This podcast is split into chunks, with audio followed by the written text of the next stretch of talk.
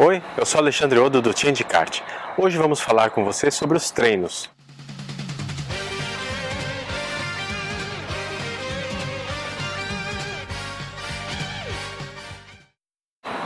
Os treinos são muito importantes no kartismo. Quanto mais você treina, melhor você fica. Quando eu comecei a andar de kart, haviam pilotos, eu corri contra pilotos que eram mais experientes do que eu muito mais experientes do que eu. E quando eu estava começando, o que eu mais senti de dificuldade era a diferença que tinha entre o quanto eles tinham de experiência e o quanto eu tinha, que era praticamente muito pouco. Aí eu percebi que a única forma de eu conseguir me aproximar um pouco né, do desempenho deles era treinar mais do que eles. Então, é, se eles treinavam uma bateria, duas baterias no kart indoor, eu ia lá e treinava seis, sete, oito, ia um, um outro dia antes da etapa, durante a semana, para poder treinar. E isso fez a diferença, fez a total diferença para mim. Mas como você utilizar o treino de uma forma, é, uma forma que realmente dê resultado para você?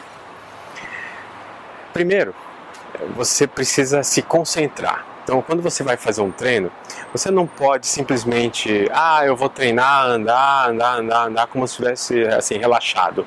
Não, você precisa treinar concentrado. Ou seja, a cada volta que você fizer, a cada curva, a cada freada, você deve estabelecer, tentar estabelecer um padrão, um padrão.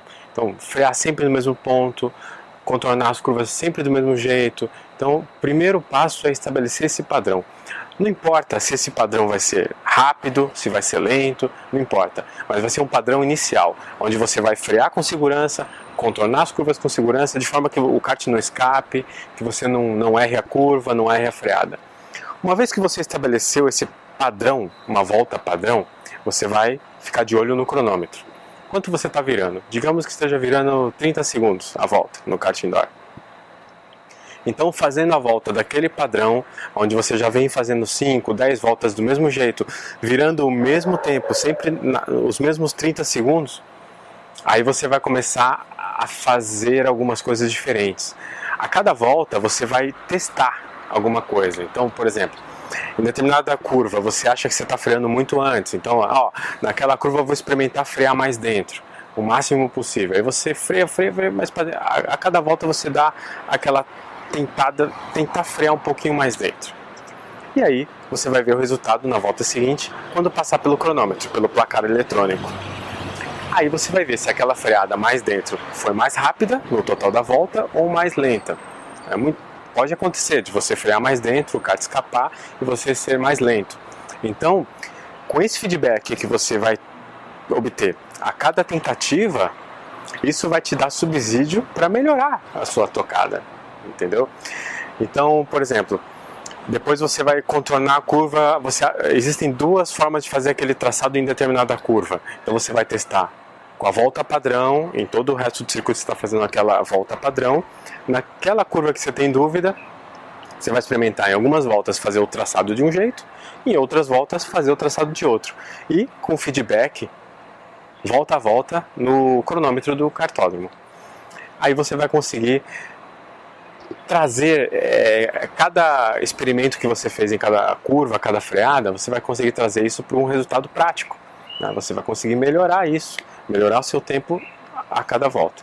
Então, por isso que eu treinava bastante, porque não é muito fácil você fazer isso, não é muito rápido você ter esse resultado né? Porque você vai ter que testar cada curva, cada volta, cada freada. Por isso que requer o, o kartismo ele requer muito treino, mas treino consciente, treino focado, treino que dá resultado. Então, para dar resultado, você deve estar sempre é, ligado, sempre com a cabeça funcionando, sempre com a, a inteligência, é, treinar com inteligência. Então, deve se treinar dessa forma, ok? Então, muito concentrado. Outra coisa sobre o cronômetro. É, você deve ter noção aonde que é a linha de chegada, onde que está ali a, a, antena de marcação do sensor. Por quê? Porque você vai fazer sua volta, você abre sua volta, você, normalmente na reta principal, você abre a sua volta na reta principal, dá a volta, depois quando você fecha a volta é que o tempo para. Muitas vezes você fez o teste durante essa volta e ela marcou. Só que ela marcou, não deu tempo de você ver, porque já era no final de reta e tal. Então, você tem que ter noção de que quando você passar novamente, entrar na reta novamente, o tempo que você vai estar vendo no placar é o tempo da volta anterior. Então, é em relação ao que você fez, aos testes que você fez na volta anterior. Se você ainda está fazendo é, o mesmo teste nas voltas seguintes, tudo bem. Você vai ter sempre a referência é, daquela volta. Então, é, tenha noção aonde que marca o tempo para você saber se é da volta anterior ou daquela volta. Alguns cartódromos você consegue, por exemplo, como na, na Granja Viana, você, você cruza numa reta, marca o sensor, aí você faz menos de meia volta e já está passando na reta onde está o placar. Então você sabe que a volta que você está vendo no placar é aquela que você cruzou a meia volta atrás, entendeu? Então isso também é muito importante para te dar um feedback real né, de tudo aquilo. Então é isso. A dica de hoje em relação aos treinos, para como você fazer um treino eficiente. Espero que isso tenha ajude você né, no próximo treino e a gente se vê no próximo vídeo. Tchau!